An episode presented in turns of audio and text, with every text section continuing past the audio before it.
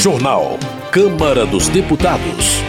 Deputadas grávidas ou lactantes poderão votar de maneira remota. Projeto cria símbolo nacional para identificar pessoas que têm deficiência oculta. Seminário na Câmara defende Pacto Social Mundial em defesa da água. Boa noite. Seminário realizado na Câmara celebrou o Dia Mundial da Água e defendeu um pacto social mundial em defesa do bem.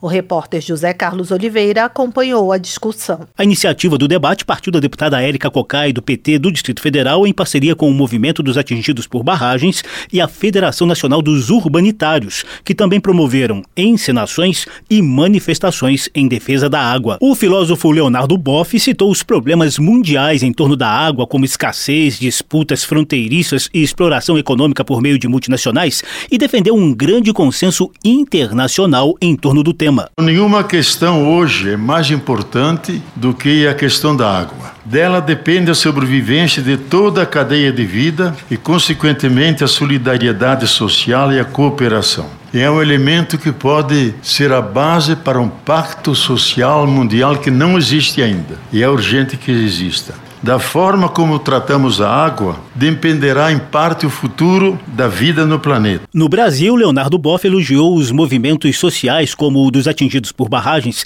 que não se restringiram aos riscos de rompimento de barragens e também denunciam os perigos da privatização da água e do deslocamento forçado das populações, sobretudo os ribeirinhos e povos tradicionais. A agricultora familiar Maria José contou os riscos ao Rio Formoso, no oeste da Bahia, em região de expansão do agronegócio. Esses grandes empreendimentos tiram o nosso sossego. Em pleno período de pandemia, nós passamos por vários assédios e várias violações de direitos. As empresas barrageiras começaram a chegar em Coribe e em Jaborandi, com um projeto de querer represar o nosso rio, construindo um muro de 37 metros e alagando uma área de mais de 500 hectares. Ao longo do tempo, eles vão mudando o nome das empresas. Porém, o projeto é o mesmo, que é a apropriação de nossas terras e de nossas águas. A deputada Célia Chacriabá, do PSOL de Minas Gerais, também citou conflitos recentes envolvendo os indígenas. Quando fala, mas por que, que os Yanomami estão passando sede, passando fome? Porque tem o território contaminado, as águas contaminadas, o peixe contaminado. 70% das crianças Yanomami estão com as vidas condenadas de mercúrio. O povo Guarani Kaiowá, as mães têm os filhos contaminados ainda no útero pelo envenenamento. Se as pessoas, inclusive nessa casa no Congresso, Congresso Nacional não sente sensibilizada, porque não está sujeita a morrer pelos conflitos territoriais, pelo conflito das águas, nós vamos morrer por algo em comum, que é pelo veneno que chega na nossa mesa. A deputada Maria do Rosário, do PT do Rio Grande do Sul, lembrou que a Câmara está atenta ao tema. A casa analisa a proposta que inclui o acesso à água potável na lista de direitos e garantias fundamentais da Constituição. A questão climática, o manejo das lavouras, o uso de agrotóxicos, todo esse modelo de exploração degradação também da natureza acaba prejudicando enormemente a água para o consumo humano trabalhar o manejo de ecossistemas, protegendo as nascentes e garantindo, inclusive, que o saneamento, o acesso à água potável sejam percebidos e assegurados como direito humano, é a missão nesse dia que nós celebramos o direito à água no Brasil e no mundo. O Dia Mundial da Água foi criado na Eco 92, a conferência da ONU sobre meio ambiente realizada no Rio de Janeiro. Para este ano, a ONU sugeriu o tema acelerando mudanças, seja a mudança que você quer ver no mundo, com foco em consciência sobre o uso racional da água. O Brasil tem 13% dos recursos hídricos do mundo, mas enfrenta problemas crônicos de desperdício e de desigualdade na distribuição de água. Da Rádio Câmara de Brasília, José Carlos Oliveira. Luiz Couto, do PT da Paraíba, destaca a importância da preservação da água como fonte de vida. O deputado alerta para a crise hídrica global e enfatiza que a responsabilidade de preservar a água é compartilhada por todos. Luiz Couto menciona estudos que apontam para uma redução média de 83% nas populações de espécies que vivem em água doce desde 1970. Ele adverte que, sem ações efetivas de preservação, a qualidade e a disponibilidade da água serão afetadas. Joseildo Ramos, do PT da Bahia, defende a aprovação de projeto que cria o programa Sede Zero, assegurando o direito de acesso à água potável e ao esgotamento sanitário às populações vulneráveis e de baixa renda. Joseildo Ramos lembra que o direito à água e ao saneamento básico são garantidos por acordos internacionais dos quais o Brasil faz parte. O deputado afirma ainda que a crise humanitária que afeta o povo Yanomami é fruto da desestruturação dos órgãos de controle ambiental durante os últimos quatro anos. Direitos Humanos. A Câmara aprovou o projeto que cria um símbolo nacional para identificar as pessoas que têm alguma deficiência oculta, ou seja, uma deficiência que as demais pessoas não percebem. Mais informações na reportagem de Marcelo Lacher. Em muitos casos, essas pessoas aparentemente sem qualquer tipo de deficiência têm dificuldade de conseguir tratamento prioritário e enfrentam até questionamentos de terceiros em filas de embarque, em bancos e até mesmo em casos de atendimento de urgência. O projeto aprovado institui como símbolo a ser usado por essas pessoas o cordão de fita com desenhos de girassóis. De acordo com o texto aprovado, o uso do símbolo será opcional e mesmo quem não usar terá garantido seus direitos. De acordo com o autor da proposta, deputado capitão Alberto Neto, do PL do Amazonas, o uso do símbolo beneficia, por exemplo, exemplo, pessoas com transtorno de espectro autista, surdez ou outras deficiências não explícitas. É o cordão de girassol que pessoas com deficiências invisíveis, que aparentemente não vai, nós não vamos identificar a deficiência dela como o autismo ou a surdez, e ela precisa de um tratamento rápido, diferenciado. E não é obrigatório, mas a pessoa com deficiência, por exemplo, vai viajar, coloca o cordão e o funcionário vai identificar que aquela pessoa precisa de um atendimento prioritário e diferenciado. O texto original foi alterado pelo relator, deputado Alex Manente, do Cidadania de São Paulo. Ele acrescentou a previsão de que o uso do símbolo não dispensa a apresentação de documento que comprove a deficiência, caso seja solicitado. Ele classificou a proposta como simples e de fácil execução. Matéria que é de simples execução, mas que melhora a vida de milhares de pessoas no nosso país, dando a oportunidade às pessoas com espectro autista, às pessoas que têm deficiências não visíveis, terem a prioridade que lhe é cabida por direito, mas também, inclusive, tirando do incômodo as pessoas que muitas vezes sofrem ao presenciar nas filas pessoas com autismo sofrendo por não conseguirem ficar naquele tumulto. O projeto que institui o cordão de fita com desenho de girassóis para identificar pessoas com deficiência foi aprovado de maneira simbólica e seguiu para análise do Senado. Da Rádio Câmara de Brasília, com informações de Antônio Vital, Marcelo Larcher. Educação. Capitão Alden, do PL da Bahia, critica a decisão do governo de extinguir a diretoria responsável pela ampliação e execução dos colégios cívico-militares no Ministério da Educação. Segundo o parlamentar, existem estudos que comprovam a eficiência do modelo de ensino em todas as regiões do país. Capitão Alden destaca que a violência física foi reduzida em 82% nos colégios cívico-militares. A violência verbal diminuiu 75%. A violência patrimonial caiu 82% e a evasão e o abandono escolar em mais de 80%. Segurança Pública. General Girão, do PL, expressa preocupação com a segurança pública no Rio Grande do Norte, destacando a incapacidade do governo estadual em lidar com os recentes ataques criminosos em vários municípios.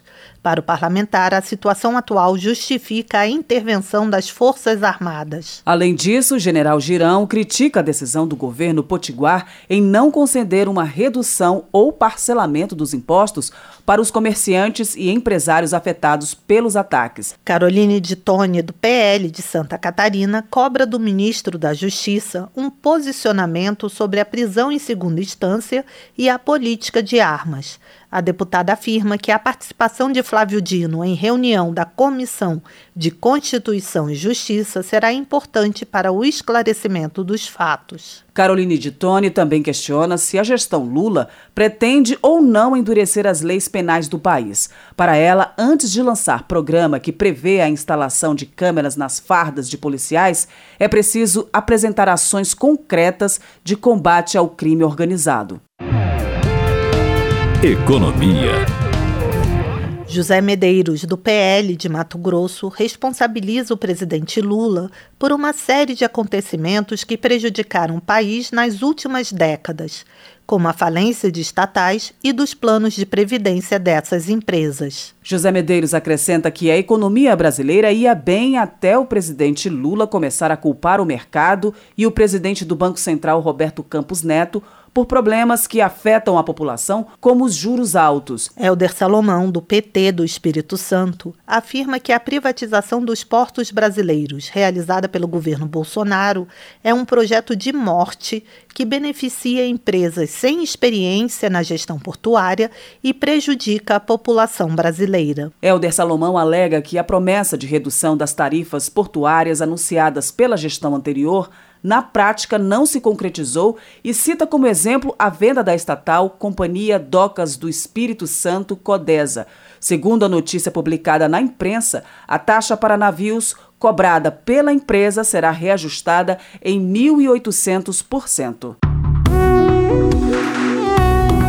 Política. Maurício Marcon, do Podemos do Rio Grande do Sul, demonstra sua indignação com a afirmação feita pelo presidente Lula em entrevista, quando questionado a respeito do período em que estava preso e que disse que queria se vingar do juiz Sérgio Moro. Maurício Marcon cita dois artigos da lei do impeachment que trata de incitação à violência e de conduta incompatível com o decoro do cargo para solicitar ao líder da oposição que abra o processo contra o presidente. Carlos Jordi, do PL do Rio de Janeiro, líder da oposição na Câmara, afirma que vai apresentar um pedido de impeachment contra Lula, motivado pela entrevista em que o presidente fala sobre sua revolta contra o então juiz e hoje senador Sérgio Moro. Para Carlos Jordi, a frase instiga atos de violência e demonstra o revanchismo de Lula contra seus opositores.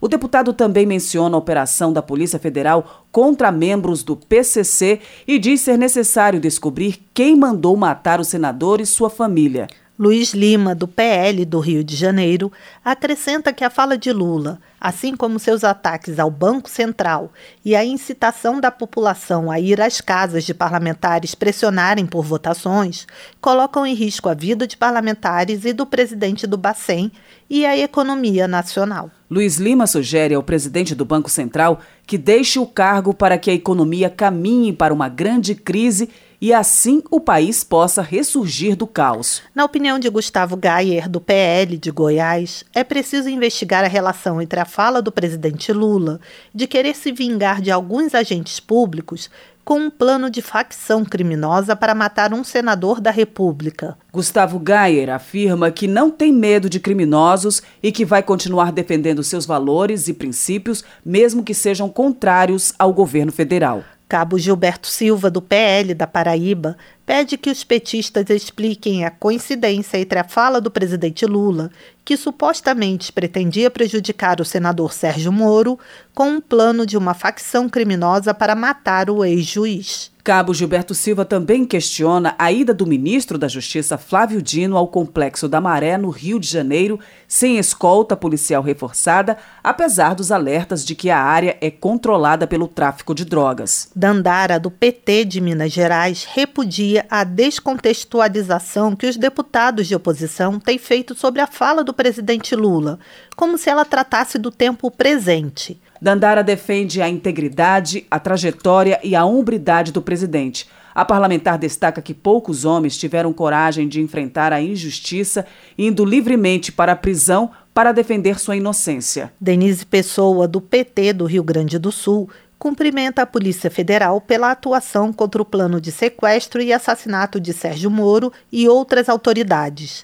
A deputada comemora o retorno da autonomia à instituição e afirma que é graças à liberdade de atuação que atos criminosos voltaram a ser investigados e coibidos, independentemente de posição partidária e política. Denise Pessoa reforça ainda pedido para a criação de comissão externa para acompanhar as denúncias de trabalho análogo à escravidão que ocorreram no Rio Grande do Sul. A deputada relembra que foram encontradas mais de 200 pessoas submetidas a jornadas exaustivas sob tortura e choques elétricos.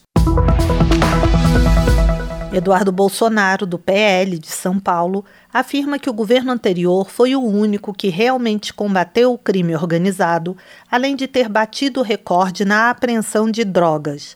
O deputado também insinua que existe uma relação entre o atual governo e o crime. Eduardo Bolsonaro critica a viagem extraoficial à Venezuela do assessor especial de Lula no começo de março deste ano. Na visão do deputado, é inaceitável que Amorim tenha sido enviado em missão secreta para ampliar relações com um país dominado pelo tráfico de drogas. Ana Pimentel, do PT de Minas Gerais, elogia a retomada da tradição diplomática e de articulação do governo brasileiro no exterior. Na avaliação da deputada, esse tipo de política havia sido abandonado quando Bolsonaro estava no comando do país. Ana Pimentel celebra algumas iniciativas na área da saúde, como a liberação de verbas para a redução das filas do SUS e o retorno do Programa Nacional de Imunização, além do lançamento do programa Mais Médicos. Ela destaca ainda a volta do Bolsa Família e o reajuste das bolsas de graduação e pós-graduação. Ricardo Salles, do PL de São Paulo, critica a demora na convocação da sessão conjunta do Congresso Nacional para instalar a CPMI dos atos de 8 de janeiro. Segundo o deputado, o atraso pode prejudicar as investigações por ampliar a possibilidade de perda de provas e de informações relevantes. Ricardo Salles também defende a instalação na Câmara da CPI do Movimento dos Trabalhadores Rurais Sem Terra. O deputado afirma que toda a sociedade tem interesse em saber quem financia, organiza e se beneficia das invasões promovidas pelo MST.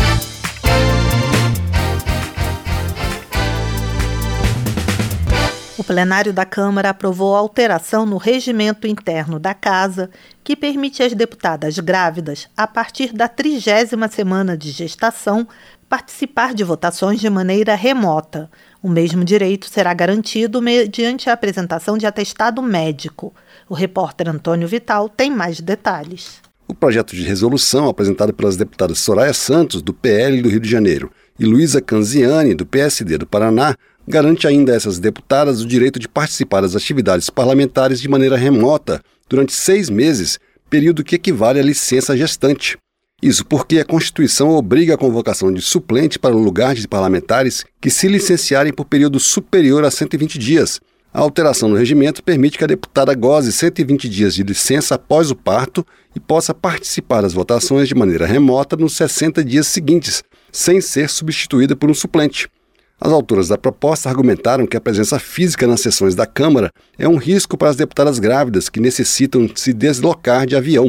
Para a deputada Soraya Santos, uma das autoras, a medida corrige uma injustiça. Agora, nessa casa, as deputadas gestantes que precisam e têm necessidade de pegar avião para voltar para os seus estados, ela tem vários impedimentos. Muitas vezes ela tem um problema de saúde no deslocamento de placenta, muitas vezes é avançada o número de semanas, elas não podiam mais pegar avião. E neste momento, essa casa faz outra reparação, dando a elas o direito de votar justamente através da votação remota, garantindo a elas o exercício da sua profissão. A mudança no regimento foi aprovada de maneira simbólica e comemorada pela bancada feminina. Para a deputada Sâmia Bonfim, do PSOL de São Paulo, a alteração é uma garantia para a deputada e para o bebê. Muitos podem se perguntar por quê? Porque há recomendações médicas para que a gente não viaje nesse período. Isso também aconteceu comigo porque a gestação já está avançada e bem como também poder participar das votações remotamente até os seis meses de idade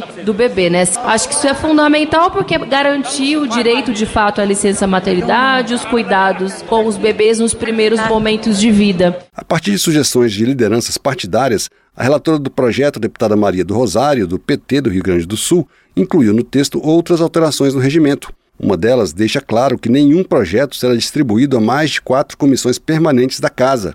Outra aumenta de 15 para 20 o total de vice-líderes do governo em função do aumento do número de comissões.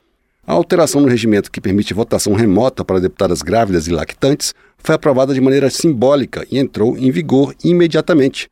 Da Rádio Câmara de Brasília, Antônio Vital. Termina aqui o jornal Câmara dos Deputados, com trabalhos técnicos de Eberson Urani e apresentação de Mônica Tati e Val Monteiro. Boa noite para você. A Voz do Brasil retorna amanhã. Uma boa noite. Você ouviu A Voz do Brasil. Boa noite.